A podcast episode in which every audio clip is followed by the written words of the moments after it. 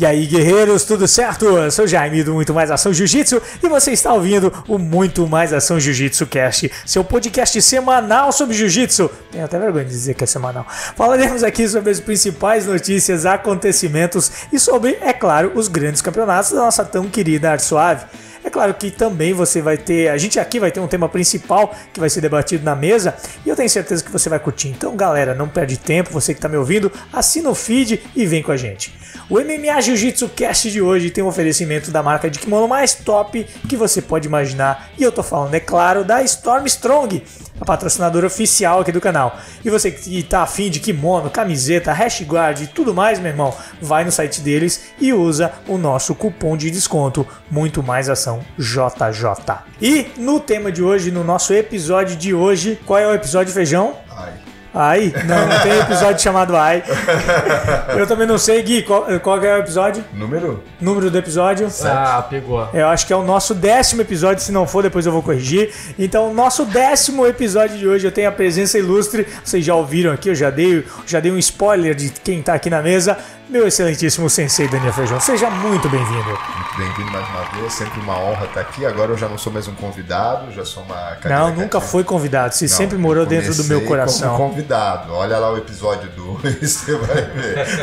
Porra, que sacanagem, né, bicho? Agora estamos aí, né? É isso aí, seja muito bem-vindo, como eu disse. Obrigado. Sempre é muito bom ter você ao meu lado. Nossa, mereceu um grau depois dessa, hein? Sacanagem. Já que tem treinado muito, gente. Não, é, você é sinistro, cara. Treino demais, treino demais. E galera, pra brilhantar ainda mais o nosso podcast aqui, eu tive, tive o prazer de convidar meu grande amigo Guilherme, Guilherme Chiesa. Seja muito bem-vindo, Gui. Se apresenta pra galera, já aí, que ninguém Jaime, te aí, conhece. Feijão, galera, beleza? Cara, sabe como a gente se conheceu, eu e Jaime? É. Já. Não, conta essa história, essa conta aí, história, conta aí, conta aí, conta aí. Não contei no podcast, ninguém ouviu. É, legal, eu vim morar pra. aqui no prédio, eu fui o primeiro morador aqui. Não, o Gui é meu vizinho, tá? Além de meu amigo, é meu vizinho também. E treina jiu-jitsu. É, moro em Blumenau, aqui a gente veio morar no prédio e eu fui o primeiro morador. E eu já fazia jiu-jitsu há um ano e meio, mais ou menos. E aí eu comecei a ver vídeo do Muito Mais Ação Jiu-Jitsu. e aí, cara, a gente nunca tinha. Na real, a gente se viu uma vez no prédio, eu e ele, assim, mas foi de passagem, né? E aí eu comentei no vídeo dele, né, Jaime? Lembra? Lembro, Ah, claro que lembro. Legal e tal. E aí o Jaime respondeu o meu comentário, ei, vizinho, é, pá, obrigado e tal. Aí eu peguei, cara, o telefone pra minha mulher, falei, tu conhece esse cara aqui? Aí ela assim, claro, nego, nosso vizinho aqui de cima. E eu já via há tempo o vídeo dele, cara. E aí eu mandei assim, tu, tu mora onde? Daí ele assim, aí, em Blumenau, no teu prédio, né? ah, cara, daí a gente virou Pô, vizinho, galera, porra. você vê, bicho. O cara, o cara é meu vizinho, assistiu meus vídeos, não sabia que era eu, velho. Porra, que isso? Mas é massa, Gui. Prazer imenso Valeu, ter você obrigado pelo aqui. convite. Show de bola, vamos lá. Então, galera, é, já que temos aí devidamente apresentados os nossos, os nossos participantes do podcast de hoje, a gente começa com aquilo que vocês sabem que a gente sempre faz aqui, que é o nosso aquecimento, né? Aquecendo os motores aqui com rolinha, rolinha de leve, um rolinha bom, rolinha sinistro, que é onde a gente fala sobre as principais notícias, acontecimentos, eventos e o que tá rolando aí do mundo do jiu-jitsu, né? E galera, assim, ó, a gente que sempre começa falando sobre os eventos, sobre o que, que tá rolando. Com a pandemia, obviamente, a gente está com a maioria dos eventos, dos grandes eventos, estão todos cancelados em 2020, né? Praticamente todos os grandes eventos aí cancelados, campeonatos e tudo mais. E nesse, nesse último mês aí, hoje a gente está dia 26, estamos gravando esse episódio no dia 26 de julho de 2020. É, não sei quando é que você está ouvindo esse episódio, né? Sei lá, pode ser daqui a uns três anos, quatro anos, dois anos, dois dias, sei lá. Mas a gente está gravando aí no dia 26 e estão rolando alguns campeonatos, alguns, não digamos campeonatos, mas alguns eventos menores, principalmente lá nos Estados Unidos, onde eles estão fazendo algumas, algumas lutas casadas. Não é algo assim tão relevante e tudo mais aqui que caiba a gente discorrer sobre esses, sobre esses eventos, mas é só para vocês saberem aqui que já estamos tendo alguma movimentação em termos de campeonato. O mercado do jiu-jitsu já está se mexendo um pouquinho aí com eventos lá nos Estados Unidos. A gente vai falar sobre um evento ainda que vai rolar aqui no Brasil e tal. Tem um tópico aqui do Rolinho exclusivo para ele, mas tá rolando aí alguns eventos menores lá. Vocês querem comentar alguma coisa O sobre isso? Texas parece que já voltou ao normal, inclusive treino, né? Parece, aparentemente. No Texas? Aham, o estado do Texas parece que já voltou bem ao normal. É, os caras lá Nossa, tão, eu tenho. tão sinistro, né? Feijão? É, eu não tenho acompanhado muito, né? Ah, então- Não tenho rede social, então eu, eu meio que. Deu, Feijão, feijão tá off, né, cara? Feijão é um cara vi o- low profile. Um pouquinho. É, Um pouquinho. alto nível isso aí. É, só, só pra quem pode, né, irmão? Então vamos lá. Então, é, é, sobre eventos, é, geralmente são isso, mas a gente tem uma notícia que saiu aí nos últimos, nos últimos dias aí nas redes sociais, que foi Paulo Miau e João Miau saindo, é, deixando a equipe Unit lá de Manhattan, lá de, de Nova York, onde eles treinavam, é, já estavam há cinco anos lá e os irmãos anunciaram a saída, né? Muita gente especulou para onde eles vão e tal, mas por enquanto a gente não sabe qual é a equipe que eles vão e a gente não sabe se vão criar uma nova equipe e principalmente a gente não sabe os motivos, né? De que fizeram os dois irmãos acabarem saindo, né? Tem um post aqui do Paulo, cara, que ele fala um pouquinho sobre traição, sobre o que ele fez e o que, né, o que ele construiu. Bem, um pouco misterioso, mas acho que diz alguma coisa aqui do que rolou, parece. Cara, um é. de treta. Deve ter sido treta, né? A equipe, se eu não me engano, é do Murilo, né, Feijão? É do Murilo. Murilo Santana, né? Murilo Santana. Você conheceu o Murilo? Ele teve lá nos Emirados, cara. é, O Murilo é um cara bem fechado, assim. Bem né? fechadão. É, Ele até na própria competição ele é um cara bem isolado, é um cara difícil de você ter acesso a ele, né? É, e muito sinistro, né? Nossa. sinistro, é, é. Eu vi ele lutar uma vez, cara, no Mundial da CBJJ em São Paulo. E ele lutando a final desse Mundial contra o Preguiça. O Preguiça ainda estava surgindo, já era um nome, né? Pô, o Preguiça é um nome desde a faixa marrom. E eu vi o Murilo se dar muito bem nessa luta, tá? É mesmo? É, inclusive finalizando. Caramba. É. É, realmente eu lembro dessa luta do Murilo contra o Preguiça aí, eu lembro dele, dele, dele ter vencido. E o Murilo, eu conheci ele pessoalmente, assim, né? Vi ele é, lutando em gramado quando a gente estava lá na seletiva da, do evento lá e tal. E, e é re- realmente é bem fechadão, assim, né? Mas os irmãos Miau, cara, é, são bem adultos, né? São profissionais de algum tempo, estão bem, bem assistidos aí em termos de, de, de decisão e onde eles forem com toda certeza vão ter sucesso, né, cara? Eu- Eu acho que qualquer rompimento, né, cara, sempre é delicado, né? E no jiu-jitsu a gente tem isso, assim, ainda mais quando se trata de nomes com tanto, com tanto peso no nosso mundo, né, da luta. né, as pessoas sempre querem saber, mas eu acho que isso é uma coisa que deve ser deles e eu acho que eles devem ter feito a melhor escolha e cada um vai seguir o seu caminho naturalmente, né? E é por aí. Tá, com Sim. certeza, com certeza. Uma outra notícia que a gente tem para dar aqui, que hoje, né, dia 26 do 7, dia que nós estamos gravando, é, só que do ano de 2010, ou seja, há 10 anos atrás, nós tivemos a luta entre Fabrício Verdun e Fedor Emelianenko, onde o Fabrício Verdun é, abala as estruturas do mundo da luta e finaliza o Fedor Emelianenko numa chave de braço dentro de um triângulo. Feijão, onde é que você estava dia 26 de 7 de 2010? Me conte tudo, não me esconda nada. Cara, eu lembro que eu ouvi porque esse evento não era um evento Era o Strike Force, foi, Era no, Strike foi- foi no Force, Strike né? Force. Tipo, é, não, cara, não era um evento que era tão fácil você assistir, você não tinha tanto acesso. Sim, sim, sim, sim. Eu lembro que eu fiquei sabendo depois e, meu, como isso aconteceu? E daí tu vai procurar a luta, né? E foi assim que eu fiquei sabendo, Jaime. Cara, o, o, o Fedor ele ficou invicto de 2000 a 2010. Ele começou em 2000. Ele lutou no ano de 2000, se eu não me engano, umas quatro ou cinco lutas. Ele perdeu a terceira ou quarta luta, se eu não me engano. No ano 2000 mesmo. Hoje em dia os caras fazem o quê? Uma luta a cada um ano e meio, né? É, não, o cara a, fez. A média é uma a cada sete meses. É, meses, né? tá, beleza. Ele fez cinco lutas num ano. Né? Só pra você ter uma que máquina, ideia. Só pra você ter uma ideia. Peso pesado, né? Quem não sabe que a gente tá falando do Fedor Emelianenko, você aí que começou no jiu-jitsu há pouco tempo, tal, procura, procura no YouTube Fedor Emelianenko, dá uma olhadinha aí no que que esse cara fez no MMA. É um russo, cara. Urso russo. É um urso russo. Muito bom. Boa definição, Gui. Boa definição.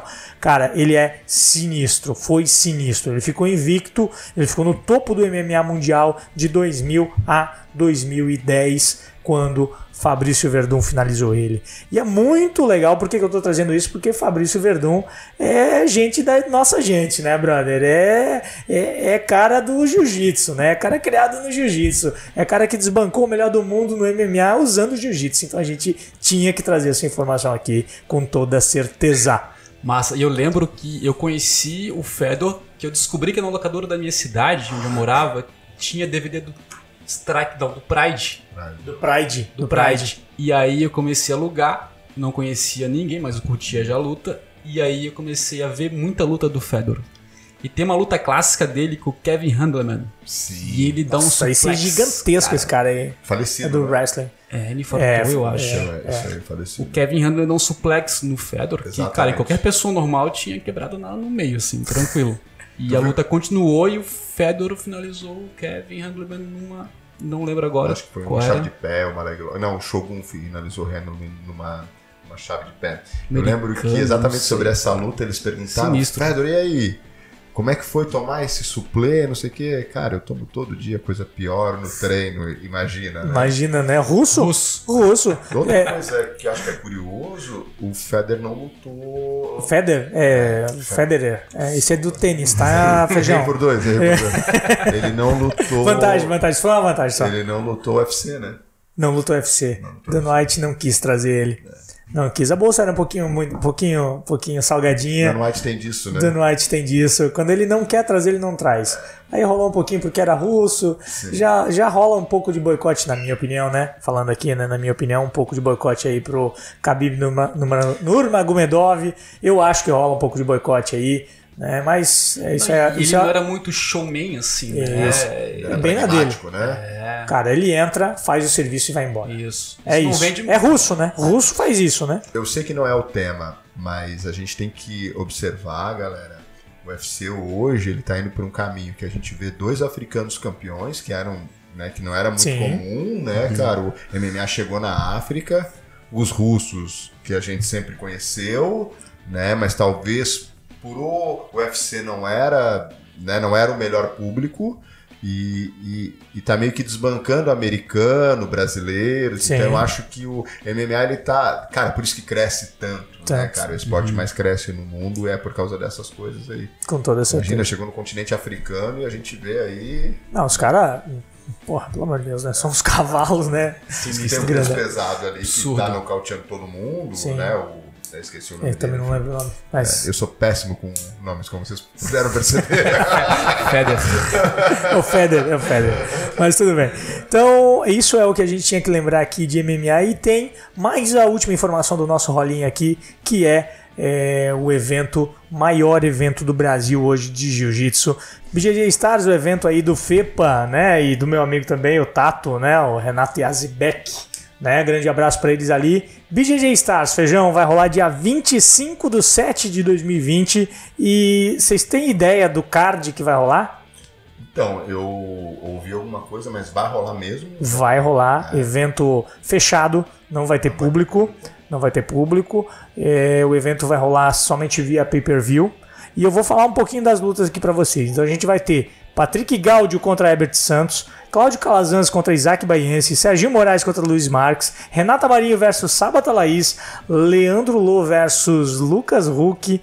A gente vai ter Léo Leite contra Gabriel Napão é ex-UFC. A gente vai ter Gabriel Rolo contra Charles do Bronx. Charles do Bronx do UFC, recordista, recordista do UFC de finalizações. A gente vai ter Ana Rodrigues contra Bia Basílio, Charles Duende versus Gustavo Shimu. A gente vai ter o May lutando contra o Kleber Clandestino. A gente vai ter o Robinho contra o Marcos Pecho. E a gente vai ter como luta principal aqui Preguiça contra Kainan. Tem ideia do card, galera? Olha só. guerra, hein? Sensacional, hein? Todas com pano, né? Todas de pano. Pelo, pelo menos até agora, todas de pano. Não tem nenhuma informação diferente disso. Mas por enquanto, todas de pano. O cara Tem- do UFC é completo, hein? Fala sério, botar um kimono e cair porrada assim com pano. Ele vai lutar contra o Gabriel Rolo? O Gabriel Rolo. Cara, Gabriel Rolo é muito sinistro. É muito cara. bom, cara. Ele lutou o último, o último BJJ Stars, ele venceu contra quem ele lutou? Agora eu esqueci. Mas ele lutou e venceu, porra, foi sensacional. Muito bom, cara. Sensacional. O magrinho ali é. Cara, foi o único cara que no ADCC o Davi não finalizou. Sério? Aham. Ah, é verdade, claro, claro, claro, claro. Davi finalizou uma galera, né? Finalizou. Finalizou Finalizou Durinho nas costas, finalizou com o Armlock voador o Lucas Lepre na final. Né? Sensacional, cara, não. sensacional. E quem tá no preparo sinistro tá no Instagram aí, vez ou outra, Leandro Lô e Herbert, né? É, agora Vendo? eles são amigos, né? Ah, Agora são Não, amigos, são, são tá best pedreira. friend forever agora, Que que BFF o- um do outro. O que, que um vírus não faz com a humanidade, né? Ah. quem te viu, quem te vê, né? Os dois juntos. Não, mas assim, vamos lá, né? É legal ver, ver que os caras estão tão querendo evoluir, né, cara? Então, assim, estão treinando junto. Eu acho que isso é importante pra arte. Eu acho que é, acho que é legal aí. E boa sorte pros dois, né, cara? Boa sorte pros dois que, que façam é, excelentes lutas aí, porque é o que a gente quer ver mesmo, né? A gente É, quer ver que eles saiam na porrada, parte, né? A gente sempre torceu para que o Ebert evoluísse. sem dúvida. Eu acho que esse aí é um caminho. Sem mostra dúvida. também para gurizada, né, cara, que tanto se espelha neles, mostra que uma coisa é você ter uma rivalidade, outra coisa é o lado fora, que você pode treinar, né? Sem dúvida. Você pode ser companheiro. Sem né? dúvida. A gente vive falando isso, né, Feijão? A gente já conversou algumas vezes que, por exemplo, no jiu-jitsu tem uma coisa muito forte, que é a figura da bandeira, que é a figura das equipes, que acaba afastando lutadores um do outro, né? É, com aos poucos a gente está começando a quebrar isso, né? Com a aproximação de, de Leandro Lô e Marcos Bochecha, com o Preguiça, né? Os três ali que são muito brothers. Agora Leandro Lô junto com o, o Ebert. Então a gente vê assim é, as, as, as pessoas se aproximando um pouco mais. Coisa que no judô já isso não existe faz tempo, né? Cada um defende a sua bandeira, mas eles treinam juntos e tal. é, e é muito legal. É, passado, assim, eu percebi que o jiu-jitsu tava indo para um caminho meio show business, assim, né? Tinha aquelas, aquelas é, situações pré-luta, que tinha aquela, aquela, enfim, aquelas in- brigas, intrigas que Trash talk, assim. é, né? trash É. talk, sim. E eu vejo que tá. Foi muito criticado, eu via muitas pessoas criticando isso por ser do jiu-jitsu e quem sabe tá mudando, né? Eu tenho e eu uma acho opinião, que tem que mudar mesmo. Eu acho assim, eu acho que o trash, a gente fala isso não é do jiu-jitsu, mas se tu olhar Valide, se tu olhar a própria família Gracie, eles já faziam isso de certa forma. Se tu olhar o que o Renzo e o Valide estão fazendo agora, que são dois Sabe, caras... sabe qual que é a diferença que eu vejo, Feijão? É que é, o trash talk ele deixa de ser ele deixa de ser legal quando ele não quando ele, ele muda o foco. Quando, ele, quando você tá dizendo assim, cara, eu sou bom pra caramba, vou lá e vou ganhar dele, não sei o quê. Cara, isso é legal ouvir. Mas quando o foco muda e você começa a xingar o cara dizendo, não, é que ele não é de nada, é que ele é ruim, bullying, né? que a família dele é ruim, que o pai dele não presta, que não sei Tu é uma cara, hiena, que é, tu é que tu é uma não sei o quê e é. tal. Isso já não é legal. Eu, eu, pelo menos, acho que não é legal. Quando você usa do trash talk, do falar besteira, do falar lixo aí e tal, é, para dizer que você é bom, pra dizer que você vai lá e vai fazer, vai acontecer, e muitas vezes você vai lá e faz e acontece mesmo, ou às vezes a gente torce pelo contrário, que a gente quer que esse cara quebre a cara, né? É, eu, eu, particularmente, não, custo, não curto quando o cara ofende e tudo mais, como fazia, por exemplo, o Conor McGregor, né? Sim, Chegou a ofender a família do Khabib e tal, né? Voltando um pouquinho do MMA, mas O próprio Sonnen, né, contra o Sonnen. Anderson Silva, né, então... é- brasileiro, né? Um pouquinho so- sobre o que que você comentou, Gui. O brasileiro não curte isso. Isso é cultura americana, isso é cultura de fora, sabe? De fazer isso aí. O brasileiro não gosta disso, né? O brasileiro não se acostumou. Então, quando a gente vê um lutador de jiu-jitsu que faz o que a gente faz aqui, é, Brasileiro, né? né, brasileiro fazendo isso, a gente olha meio com cara feia, a gente meio que dá uma torcida de nariz, né? É, mas faz parte do show, né? Faz Você falou show. muito bem, é, não só brasileiro, é, a luta do Khabib contra o McGregor, o Mac- né, sendo russo, o McGregor, ele, o, o, o Khabib, ele realmente ele não entendeu que aquilo era uma provocação. Não entendeu, não entendeu? lado Ele, ele levou pessoal. pessoal, Levou pro lado E aonde pessoal. aconteceu o que aconteceu, né? É, pra quem não lembra, o, o, o Khabib venceu o McGregor, finalizou, se não me engano, né? Sim. Finalizou. É, quando terminou, ele pulou o, o, o- pulou o cage, foi bater no preparador físico que também tinha falado merda. E, cara, deu uma bagunça danada lá e tal. É, no UFC, eu não lembro o número do UFC, mas aconteceu isso tem na internet aí, você pode olhar. A gente até na época fez um vídeo no Muito Mais Ação falando sobre isso. Mas é isso então, galera. Nosso rolinha é, falando sobre esses pontos aí.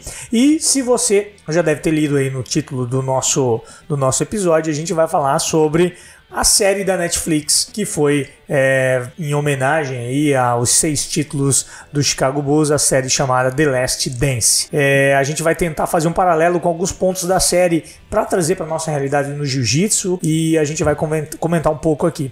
Já fizemos um vídeo no Muito Mais Ação falando sobre isso, você já deve ter assistido, e a gente vai comentar um pouco mais, um pouco mais profundo sobre os temas abordados lá e a gente vai trazer também as nossas percepções sobre algumas outras coisas. Pode ser, galera? É isso? Fechou? Vamos lá? Então, se você assistiu o vídeo do Muito Mais Ação Jiu-Jitsu, a gente separou em três tópicos e o primeiro tópico dele que a gente abordou lá foi é, Jordan foi o melhor porque ele queria ser o melhor. Né? Então, assim, o que, que a gente quis dizer com isso? Quando ele foi draftado lá em 1984, que ele começou a jogar nos times de Chicago Bulls, Chicago Bulls era um time bem assim do, do metade para baixo da tabela, era um time bem mediano e tudo mais. Ele era um cara talentosíssimo, muito bom, já podiam ver isso direto na, na, na, na, na universidade, já quando ele jogava, que ele ia ser jogador profissional. E em pouco tempo, os melhores da liga lá, Larry Bird, Magic Johnson, já falavam que esse cara, quando dessem um time para ele, ele ia incomodar muito. O que, que o Jordan fez com tudo isso? com todas essas toda essa babação de ovo, vamos dizer assim, né? Ele não sentou em cima do seu talento e ele fez por merecer tudo isso. Ele treinou, ele se dedicou bastante e, e ele provou que ele foi o melhor porque ele queria ser o melhor. É, então, ele já era um talento, né, cara? Eu acho que muito difícil você pegar naquela época, né? Nós estamos falando de 80 e 1984 ele foi draftado, 84, primeiro ele já título. Era uma celebridade. Ele foi pro baile de formatura é, já com uma atriz famosa. Sim. Então Olha como a cabeça dele já deveria estar, né? Sim. Naquela sim. época, né? Jaime, draft. Explica um pouquinho draft. Draft, para quem não conhece, como é que funciona, né? Então, assim, é, para você entrar na NBA, é, você, você geralmente sai de uma universidade dos Estados Unidos e, assim, o pior time da última temporada, pior time da última temporada, ele tem direito a fazer a primeira escolha dos atletas que estão despontando na, na liga universitária. Então, assim, os atletas entram na liga de NBA a partir da liga universitária. Então, assim, aí tem os melhores da liga universitária, o pior time tem direito a escolher o melhor atleta. E é assim que funciona, e o melhor time tem direito, a, é a última escolha, na verdade, né? É a última escolha. Então é assim que funciona na NBA. Bom. E o, qual é a relação desse tema com o jiu-jitsu, né? Você deve estar se perguntando aí. É, a nossa ideia aqui é o seguinte: Quantas vezes você já se deparou dentro do tatame com um cara talentosíssimo, com uma pessoa que tem um talento, que consegue fazer movimentos que dificilmente pessoas normais conseguem fazer, que tira finalizações da cartola e tudo mais, mas que às vezes sentam em cima do seu talento e quando é preciso fazer alguma coisa um pouquinho mais pesada, já não faz. Quando o professor pede para fazer 20 repetições, ele faz 7 e já começa a conversar e não se esforça um pouco mais sobre aquilo. A diferença entre você ter talento e você ser o melhor tem um negocinho que se chama dedicação aqui no meio, né? E no que dependia do Jordan, ele não deixava esse negocinho chamado dedicação é, interromper o caminho dele para ele ser o melhor. Então, assim, é, é para a gente poder refletir um pouquinho aqui sobre quantas vezes a gente já viu caras talentosíssimos dentro do jiu-jitsu deixar a falta de dedicação, a falta de, de fazer um pouquinho mais aqui para. Pra...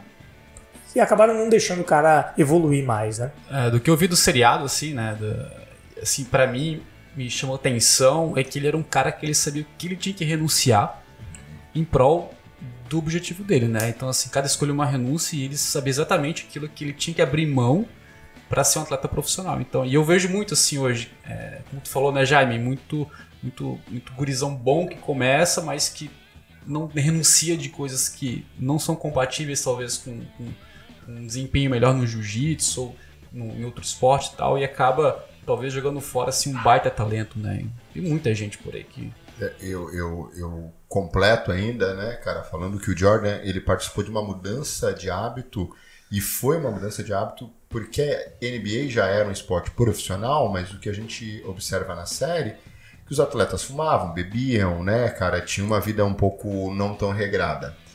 E ele ele decidiu focar e ser um atleta mesmo, como um atleta Tem. realmente teve deve viver, né? Sim, tem uma passagem na, na série, dando spoiler se você ainda não assistiu a série, é, recomendo que você assista a série e depois venha aqui no nosso podcast para a gente poder trocar ideia. Você vai entender um pouco melhor quando a gente começar a conversar sobre alguns outros, outros pontos.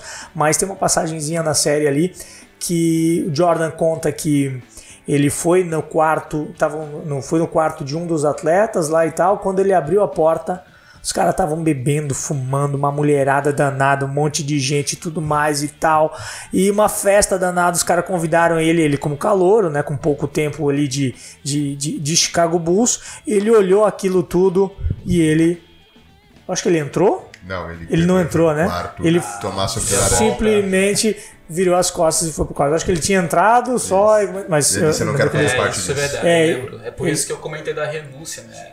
Pô, na idade da- dele, assim, é, o clímax né, de, de time de basquete naquela época era muito normal e Não, e assim, ó, e olha só a diferença, a maturidade que o cara teve pra chegar lá, viu um monte de veterano, um cara, os caras já, né, fodão, os caras já há bastante tempo e lá e tal, ele querendo se enturmar, né, vamos lá, quando a gente tá entrando em algum ambiente, a gente que geralmente quer se enturmar com aqueles caras e tal, ele olhou e disse, não, não quero isso pra mim, não é esse o caminho e tal, né, então assim, quantas vezes a gente vê atletas de jiu-jitsu que poderiam fazer a gente, a gente vê que não, não tem essa é, acabam sentando no seu talento ou tomando caminhos que não deveriam ser tomados, né? Eu sei que é um chavão, né? Mas muitas vezes a gente vê só o sucesso, né? Ah, tu viu o sucesso que o Bochecha tem, tu viu o sucesso que o Michael Jordan tem. Acho que o Jordan ele foi um divisor de águas, né? De um profissionalismo que ele elevou o nível de todos, né? Sem Acho é dúvida, grato. sem dúvida. Mas uma coisa importante a observar é a, a resiliência dele, né? Quan- Quantas vezes ele perdeu? É, né? Sem dúvida. Então, às vezes, é, a gente está falando de cara talentoso e você observa isso, pô, o cara é talentoso, às vezes na competição ele não vai tão bem e de repente esse talento se perde. E hoje eu falo muito sobre tratar a cabeça, né? Você ter uma cabeça boa. Eu acho que a cultura americana ajuda um pouco mais nisso, a maneira com que eles enfrentam isso. Eles são mais. É, é difícil achar uma palavra, mas não é aguerrido, mas enfim, eles têm uma resiliência melhor, assim, Sim, eles têm a capacidade de volta, né? Então, que de repente a gente, por ser latino, enfim, é, perde uma, duas vezes, ah, eu não sou pra isso, eu Sim. só sou pro treino, daí você já vem todos os rótulos dos teus amigos, dos teus próximos, Da vezes tua da família, tua família. que de, muitas vezes olhou pra ti e disse bem assim, isso não é pra ti. Para com Não, isso. para com isso, né? Quem Mas aqui, né, amigo? Quem né? aqui, eh, com toda a certeza, a galera que tá nos ouvindo agora, eh, veio essa imagem, veio essa frase na cabeça, né? Eu próprio já ouvi da minha mãe, quando comecei a treinar jiu-jitsu, ela disse, meu filho, pra que isso? Tá vindo com a cara toda amassada pra casa. Você vai fazer... O que que isso vai te dar, meu filho? Pra que que você vai fazer isso? É, O próprio Michael Jordan, no começo, ali no colegial, ele foi recusado. Se vocês lembram, lá no começo. Sim, sim, sim, sim, sim. Ah, você é muito baixo. E ele era baixo mesmo, né? Sim. Tinha 1,96, né? Uhum, Sim, não ele é? cresceu uns 10 centímetros, eu acho, no começo da, do De um ano pro outro, É, né? absurdo. Daí, cara, o treinador, opa, é, né, cara? E a gente tem tanta história disso, né? Às vezes você vê um cara que tem muito sucesso, você acha que a vida dele foi um caminho fácil. Não. Não, não é meu amigo, nada, nunca Cara, é fácil. Mas esse negócio da cabeça, isso é tão verdade que no nosso próprio treino, tem parceiro de treino que a gente talvez nunca conseguiu ter um bom jogo, ter um bom rola, e a gente cria na gente uma espécie de barreira Sim. que faz que a gente vira um saco de pancada do cara de ad eterno, né? Então, Uhum. e eu vejo muito eu nesse, nessa situação assim, é, é muito normal, né? Sim. Mas de verdade, o americano ele tem um, um jeito de trabalhar com isso, mas que até pode ser que tenha a ver com essa questão do trash talk que a gente falou antes, né? Essa questão de da autoconfiança, assim, de, de, de ser um pouquinho mais assim, que deve ter pouco a ver com isso. Eu, Eu- não sei a relação. Uma coisa que eu observei, agora já dando, um- né, eu sei que isso a gente combinou de falar mais pro final, mas enfim, um ponto de vista que eu observo é que eles estão muito preparados para dar entrevista. Eles estão muito preparados para não cair naquele jogo que de repente a gente cai de é, é, Também acho. de intriguinha, de Também jogar acho, um também contra acho. o outro, sabe? Eu acho que em todo momento eu vi proteção ali, sabe? É, falar pouco, não dar muito papo para quem tá fora, eles são muito fechados entre Uhum. eles, assim. E isso tem, e, eu acredito que isso tem a ver, tem a ver com um próximo tópico que a gente vai falar, que não é, é o quarto tópico que eu anotei aqui, que é daquele cara importante lá. É, a gente vai falar, vamos voltar sobre esse tema lá, sobre essa, essa blindagem da equipe. E a gente já vai falar sobre isso.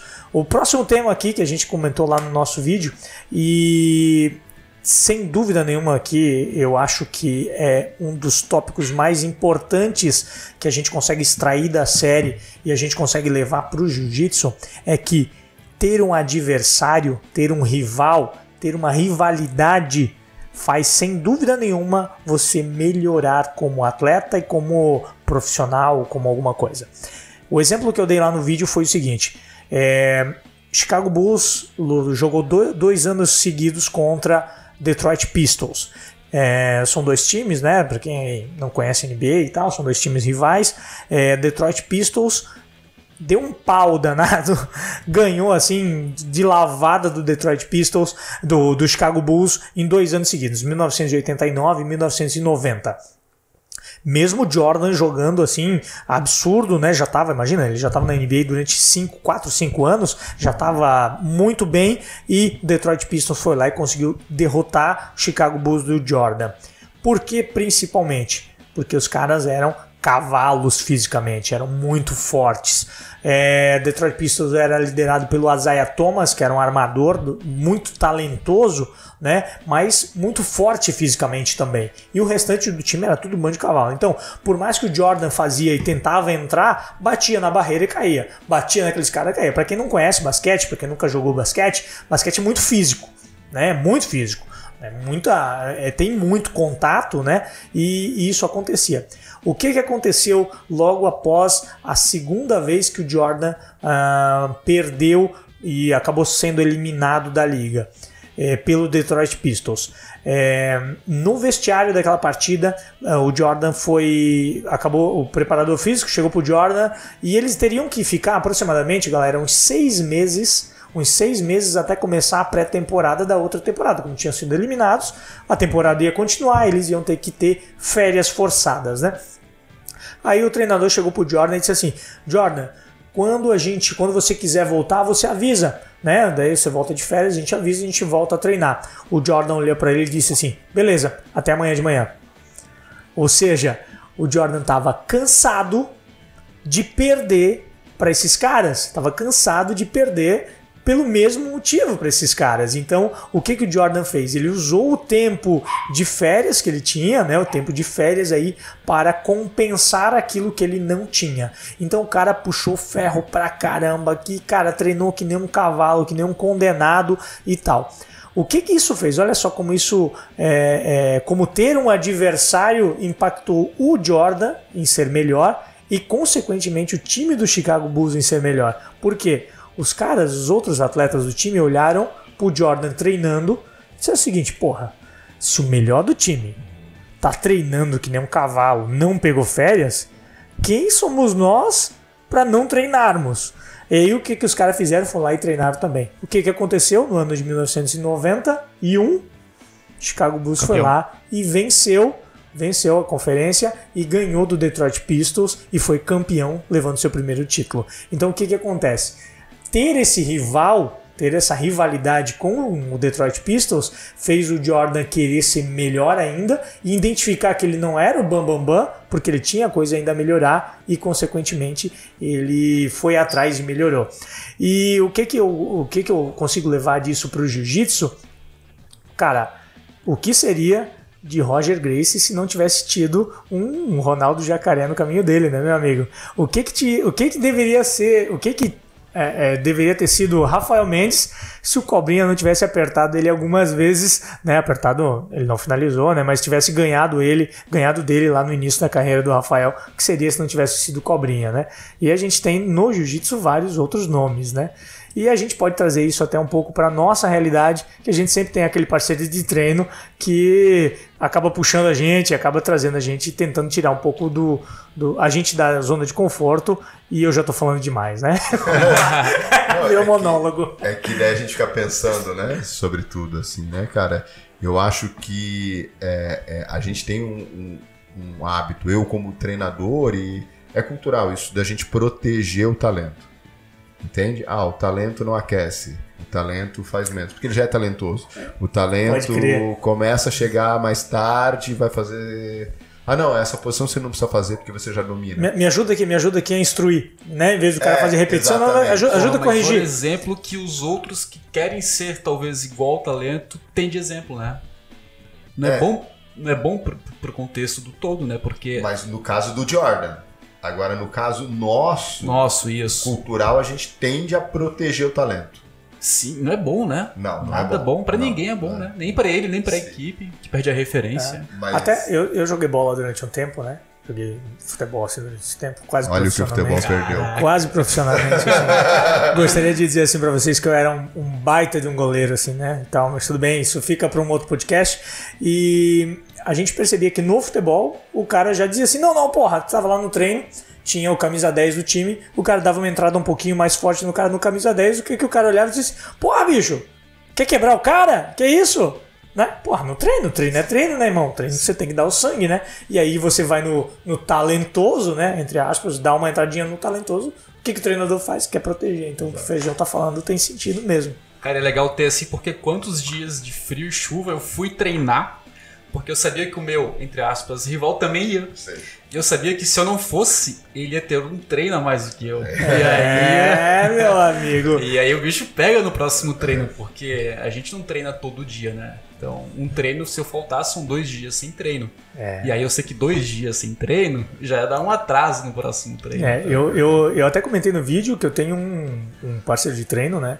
Que me faz, a gente é, treina junto desde a roxa, né? Ele vem morar pra cá e tal. É o Fred, né? Assim, todo o pessoal já conhece. O Feijão tá até dando uma estufadinha no peito aqui, que ele já vai contar uma história. Já vai contar uma história aqui pra você. já vai contar uma história pra vocês. E o Fredico, desde, o, desde, a, desde a faixa roxa, a gente sempre caiu na porrada. Mas assim, pensa numa porrada sinistra. E nenhum quer, ninguém quer perder pro outro. E a gente se mata, tá ligado? Se mata. Aí o que aconteceu? Ele começou a puxar ferro, começou a fazer força lá no, no, no, no crossfit e tal, tal, tal. E começou a querer me bater, rapaz. E eu comecei a apanhar. E eu comecei a apanhar, comecei a apanhar. E eu disse, porra, não vou ficar pra trás. Não vou ficar pra trás desse gordinho, não, velho. Não vou, não vou, não vou, não vou, não vou, não vou. É. Aí o que, que eu fui fazer? Eu fui atrás da- da- do, do bendito do crossfit, fui fazer força também, né, meu irmão? Aí a gente nivelou a parada. Feijão tá rindo, né? Feijão tá rindo porque. Conta, feijão, conta o que aconteceu, feijão, conta. Porque eu não faço crossfit e bato neles. Tá tudo certo. Ah, fora, rapaz, bate nada.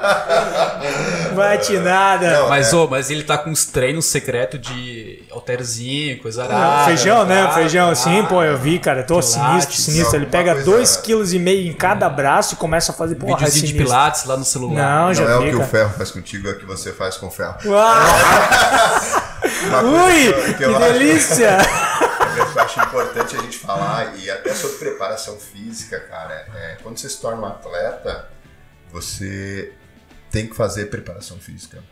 O Jordan ele observou isso, ele viu que ele estava perdendo na pujança física. Isso. né? Imagina o jiu-jitsu hoje, e, e, e às vezes essa, essa, essa comparação ela- eu não acho ela válida, mas você pega os lutadores de 89, que eram lutadores, não eram atletas, Perfeito. e pega os atletas de hoje, né? Uhum. É, é- é muita disparidade. Eu acho que o Jordan, ele, quando ele, quando eu falo assim, ele elevou o nível, foi nisso, né? Sem dúvida. E isso a gente consegue voltar pro primeiro tópico que a gente discutiu. Ele não sentou no talento. Não. Ele não sentou no talento, ele foi atrás, tá ligado? Ele foi atrás e, e- e disse assim: "E- eles estão me vencendo nisso? É? Então tá bom, vem cá. Sim, e, e assim, ele atuou em todas as áreas da vida dele que poderiam contribuir com o basquete, né? Alimentação, cabeça, Tudo, claro. inteligência do jogo emocional. É, E na, e na nossa vida aqui também no jiu-jitsu, o que, que a gente faz além do treino pra ajudar no treino, né? Sem dúvida. É, sei lá, comer um pastel com cana e vai com, com caldo de cana e vai treinar. Não dá. Não dá. Tem Não um amigo dá? meu que faz isso. Valeu, Não dá? Douglas, abraço. Como é que é o nome? Eu não entendi. O Douglas. Douglas, Amigo Douglas, um grande abraço. Vê se convida. Pastelzão de, de, de, de queijo, caldo de cana e vai treinar. Não, rapaz, isso dá um Ele pico glicêmico. 10 treinos pra poder treinar do céu. isso aí, Dá cara. um Não, pico glicêmico passa o carro animal. em geral. assim. É mesmo? Olha, ó, adoro um desafio. É, Eu, eu, eu penso, cara, se você como o Gui comentou lá no começo, se você quer ser um atleta, você tem que renunciar a algumas coisas. É, é, pra gurizada, é isso aí, cara. Se você não tiver uma alimentação regrada, se você não tiver uma boa noite de sono, se você não tiver descanso, tu vê que o Jordan focava muito nisso, né, cara, em ficar sossegado, não tinha uma vida noturna. Tu pode ver que não teve diferente do Kobe Bryant, que é um exemplo, né, parecido, Sim. que é até um comparativo, que teve alguns escândalos, né, fora o Jordan não. É, só ainda falando de basquete, mas falando do nosso ídolo, para quem já teve a oportunidade de ouvir o Oscar Schmidt falando, o Oscar Schmidt fala muito isso. Eu não tinha o talento, mas eu tinha o esforço. Eu fui na palestra do Oscar. É ótima, Quando né? teve aqui, é ótima. É, Fantástico. ele- E, e falando sério, tá? A palestra do Oscar, se você tiver a oportunidade de assistir, é fantástica, tá? É muito boa mesmo. É, Ele fala que não existe, né? Porque ele tem aquele apelido de mão santa e ele não gosta de ser chamado de mão santa porque a mão, mão é treinada. É mão treinada. Ele chegava antes e saía depois que todo mundo. Né? Então ele fala assim, tem uma frase que me marcou que ele fala assim: eu posso não ter sido o melhor, mas eu treinei para isso. É. Ele, ele comenta no- na, na palestra dele que eu duvido Que alguém treinou mais que alguém treina mais que eu. Exatamente. Eu duvido. Não existe no mundo alguém que treina mais que eu. Com toda certeza existiu caras melhores que eu, Sim. mas que treinou mais que eu não existiu. Os caras falam isso. E a né? cabeça de quem faz isso já tem um outro condicionamento. Porque o cara sabe que ele tá treinado, ele sabe que, né? Não vai pro jogo com aquele sentimento de que não treinou, de que De não tá segurança, ensaiando. né? Meu, será que eu tô preparado? Cara, quando você tá treinado, não, Não sei tem. se alguém já, vi- já vivenciou isso, assim. Tipo, Eu fiz tudo o que eu Tudo podia que ter eu feito. Eu nunca vivenciei isso. não? Não, tô sendo sincero, eu Também nunca não. vivenciei isso, não. É bom porque. Eu tá sempre chego, eu sempre chego com o sentimento assim, porra, eu podia ter feito algo mais, sabe, cara? Podia ter Esse negócio de trabalhar, chega- esse negócio de trabalhar tá atrapalhando meus No treinos. cara. aquecimento pra luta do campeonato, aí começa a passar na cabeça. Porra, mas eu devia ter. Que. Eu não devia ter comido aquele chocolate Mas aquele muito dia. bom, porque aí é que faz a diferença do cara que tem a mente de campeão. É, às vezes eu conversando com alguns caras assim, eles falam "N- na concentração da competição, enquanto uns pensam isso, pô, o que, que eu tô fazendo aqui? Pô, eu não treinei tanto. O cara que tá preparado, ele fala, meu, agora chegou a minha hora. É. É, aqui que eu queria estar. E É por isso que eu o- sofri tanto. O, Massa. o, Entendi. o Mohamed Ali, né? Ele, ele, ele comentou num podcast dele. Um podcast não foi num vídeo, não sei direito. Ele comentou o seguinte: até comentei isso contigo, Feijão. Ele falou que ele não fica na área de concentração. Na área de na, na- no chiqueirinho lá, né? A gente até comentou isso, acho até no comentou, podcast, né? Não- ele não fica na área de concentração no chiqueirinho nas primeiras rodadas do campeonato. Por quê? Porque é uma vibe tão pesada porque que 98%, 95% das pessoas que estão ali são alvo e vão sair com três ou quatro rodadas. Então, para que que eu vou lá a- a- pegar um pouco dessa energia, né? Que tá lá de que, pô, devia ter feito algo mais, devia ter feito não sei o que e tal, tô com medo, não sei o que, eu não quero isso pra mim. Então, o cara que tem a mente blindada pra isso, cara Cara, e tu vê é, coisa tão idiota que, assim, quando teve aquele Stance aqui em Blumenau, Jaime, campeonato. lutar, Aham. eu vi, eu sabia que eu, que eu ia lutar, e aí eu tava próximo dele, e aí eu olhei a mão do cara, velho. Parecia uma múmia, bicho. Aí eu pensei, esse cara treinou muito pra estar aqui, porque a minha mão tá de boa, e a dele tá E a mão cheia dele de, tá. de faixa. Ah, Eu Falei, cara. cara, a hora que ele fizer a pegada, eu vou sentir daí. Eu, O mas assim, psicológico ó, já quebrou, né, Gui? E aí o cara já entra com aquela pira, e assim. Aí, tanto que eu perdi a luta, né, Sim, cara? mas tu perdeu antes já. Não, perdeu, É, já, tá- já perdi- tinha perdido. perdi Você ali. perdeu ali. É, você perdeu ali. Quando você olhou a mão do cara, cara. você perdeu. Loucura, né? E às vezes nem era isso. pô. Agora, vamos voltar Às vezes pro o cara, Jordan. às vezes, é, vamos, vamos, vamos. Nesse vamos. mesmo ponto, o Jordan, quando tem lá, tem lá uma passagem que um cara ia ser contratado, um tcheco, um bielorrusso, Sim, sim, sim. ia ser contratado para jogar no Chicago Bulls, ele falou, então deixa que eu vou marcar esse Onde cara. é que foi isso? Ah, foi Olimpíadas. nas Olimpíadas. Então o que aconteceu? É, meu irmão, foi nas Olimpíadas, velho. Chegou nas Caraca. Olimpíadas, o. Cara, essa passagem foi sensacional Uhum. da série, cara. Sensacional. O que, que o Jordan e o restante da equipe lá, que- porque o Jordan era o líder do Dream Team americano, né?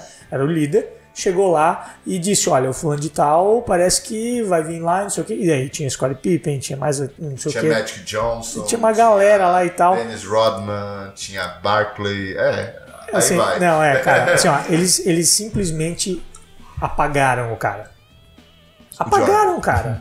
No sentido cara assim fez de que dois pontos. o cara fez dois pontos. E, e o cara tinha uma média de 25. 25, 30 por partida. O cara fez dois. Por quê? Porque aquele time inteiro não deixou o cara jogar. Por quê? Porque o Jordan disse: É esse aí o melhor deles? É? é tem certeza que esse é o melhor deles? Então vem cá, vem querido.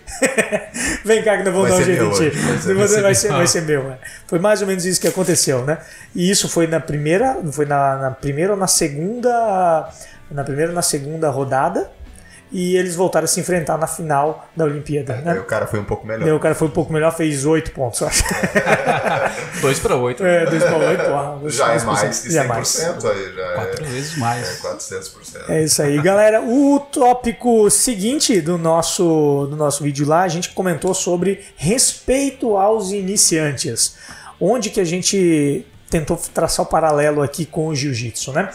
É, Jordan já era o cara, né? Já tinha fechado contratos milionários, já tinha vencido algumas vezes a NBA, já era o atleta mais bem pago do mundo e tal, já não conseguia viver normalmente, né? Já era, já era o cara e tinha acabado de entrar na NBA, um cara é, é, novinho e tal, tinha feito poucas, poucas, acho que feito uma ou duas temporadas ali, e o nome desse cara era Kobe Bryant, né?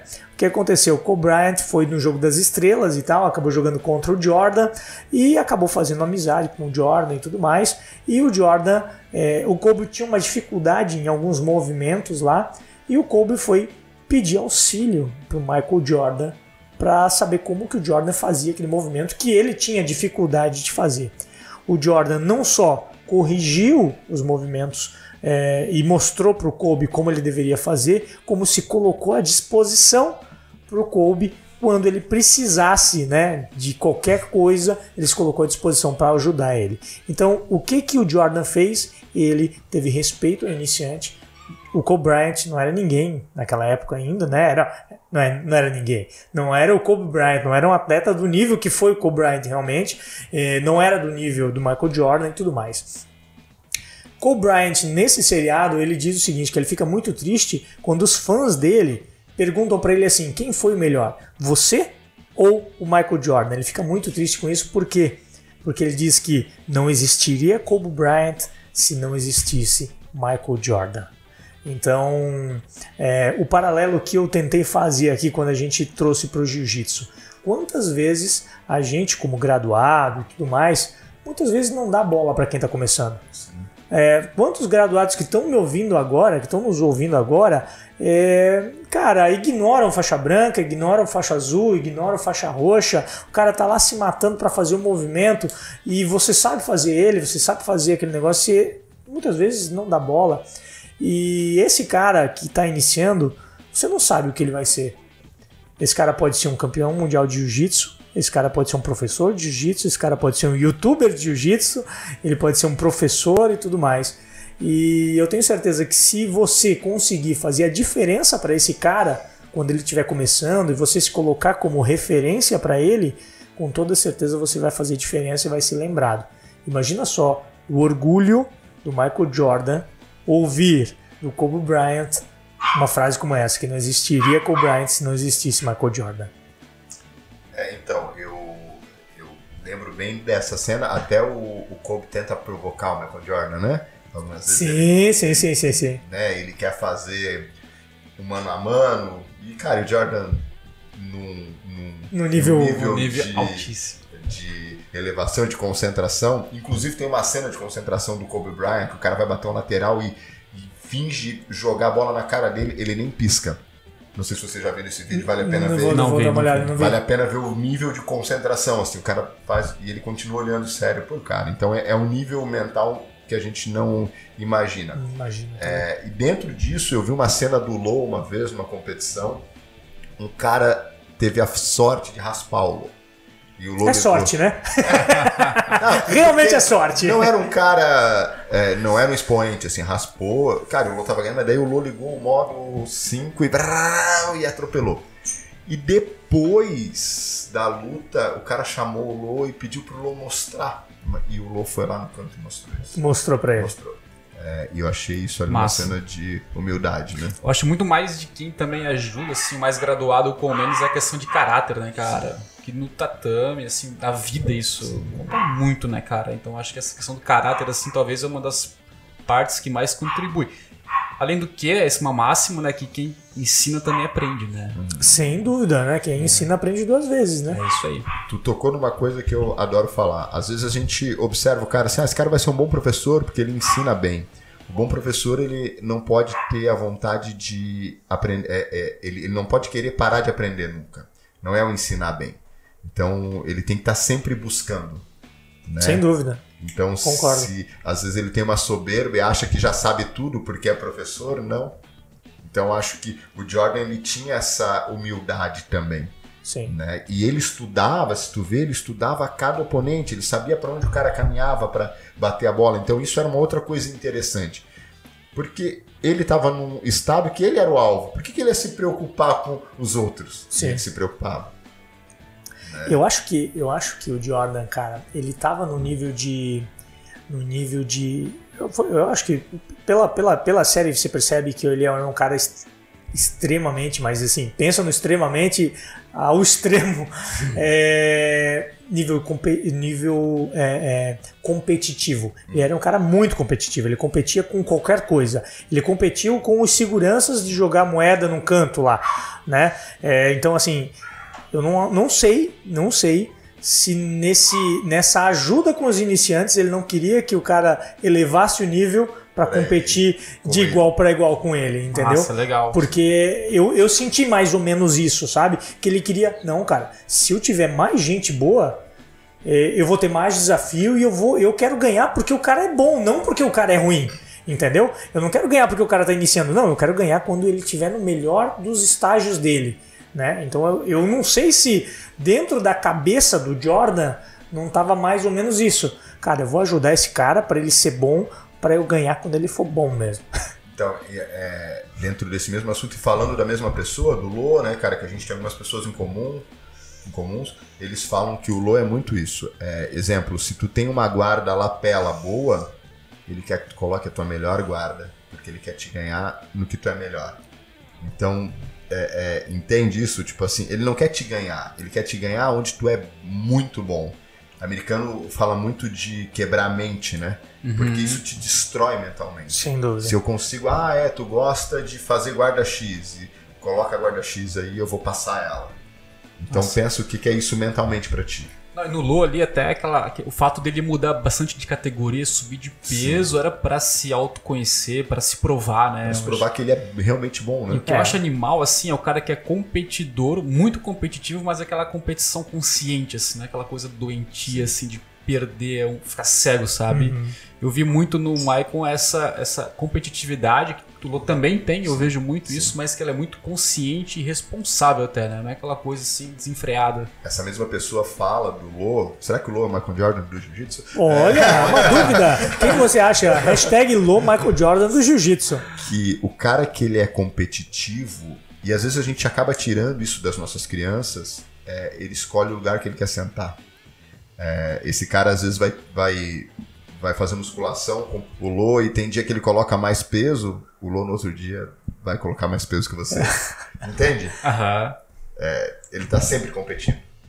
Sim, mas é aquela coisa que. E aí melhora ele, né? Melhor aí. Não prejudica Sim, com quem ele tá competindo. Não, e aí é- os dois crescem juntos, né? É, é assim, ó, eu não quero, eu não quero vencer te sacaneando.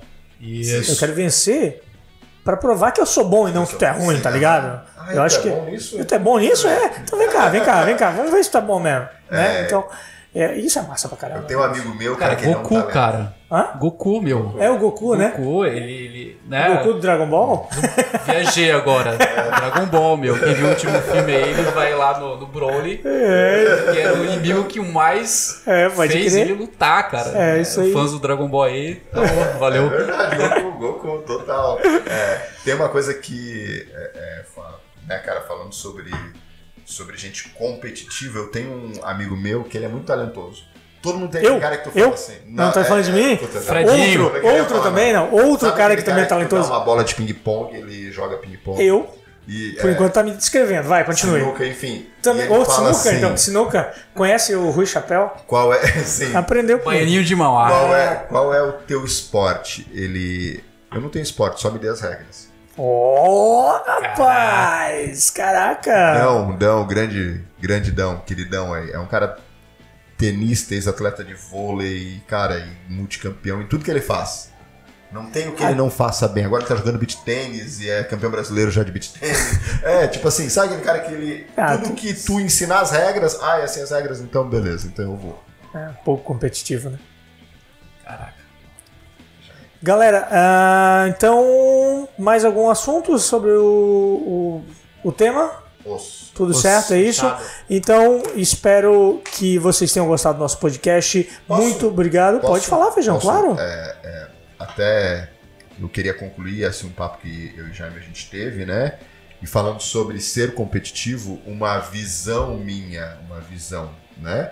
Eu acho que o Jordan é, me deixou um pouco triste ver ele daquela maneira. Talvez quem já viu o Rickson hoje também fala que o Rickson tá meio isolado, porque é um cara que competiu a vida inteira e que sentiu tantas emoções de diversas maneiras que a gente não vai nem mensurar na nossa vida. Sem inteira. dúvida. sem O que é dúvida. isso? A, a vida dele no final. Ganhar um seis títulos da NBA, ser eleito o melhor jogador de basquete do mundo, ser um dos melhores atletas do mundo, Ah, o ser o cara. É o melhor atleta da história, sem dúvida, o cara mais bem pago do esporte mundial e ter marcas, ser é, campeão olímpico. Ainda é o tênis mais vendido. Ainda é o tênis mais falar, vendido. Empreendeu Cara, ainda, né, cara? olha só, o que esse cara chegou no topo, no topo. Existe existe atleta normal, existe atleta muito bom, existe atletas fenomenais, existe talentosíssimos, existe o Messi, existe o Cristiano Ronaldo e existe Michael Jordan, olhando todos com binóculo porque ninguém chegou perto do que ele foi, né, cara? É Michael Jordan. O E que, que hoje será dar o mesmo prazer que esse cara tinha? aposta. Aposta. É, É, O que, é o que mais chega perto do que ele. Adrenalina. Adrenalina, assim. Aonde eu posso competir? É onde eu posso competir hoje, né? Que é um cara que já tá já tem uma idade mais avançada, 53, né? 53, é. É outro paralelo muito do Schumacher, né, cara? Falava muito que ele procurava adrenalina da corrida. Em outros, em Em outros, outros esportes, esportes, né? né? Em, outras, em outros lugares, né? Isso. Onde o cara pudesse ter Loucura, uma né? Um sensação. adrenalina. É, eu tô vendo uma outra série aqui que o cara fala isso, tipo, se eu não sentir. É uma droga, cara. É. O que o Michael Jordan tem no corpo dele, eu tinha, era uma droga. Imagina Ele precisava daquilo. quantas finais, quantos lances decisivos ele decidiu e. Cara, a gente não consegue imaginar. Não, A gente não. não, consegue imaginar o que é o bochecha. É. O que, o, o que esse cara tá sentindo, né? O que, Sim. que ele sente nesse momento. E a falta que isso vai fazer quando ele parar. Então, Né? E a falta que vai fazer para esses atletas de ponta quando parar. o bochecha ainda tem o surf, né? Que eu acho que, que ajuda muito ele, assim, a, a, a- a dar uma É, relaxada, é. né? Talvez seja esse. Tem um vídeo legal do Rafa é, sobre legado.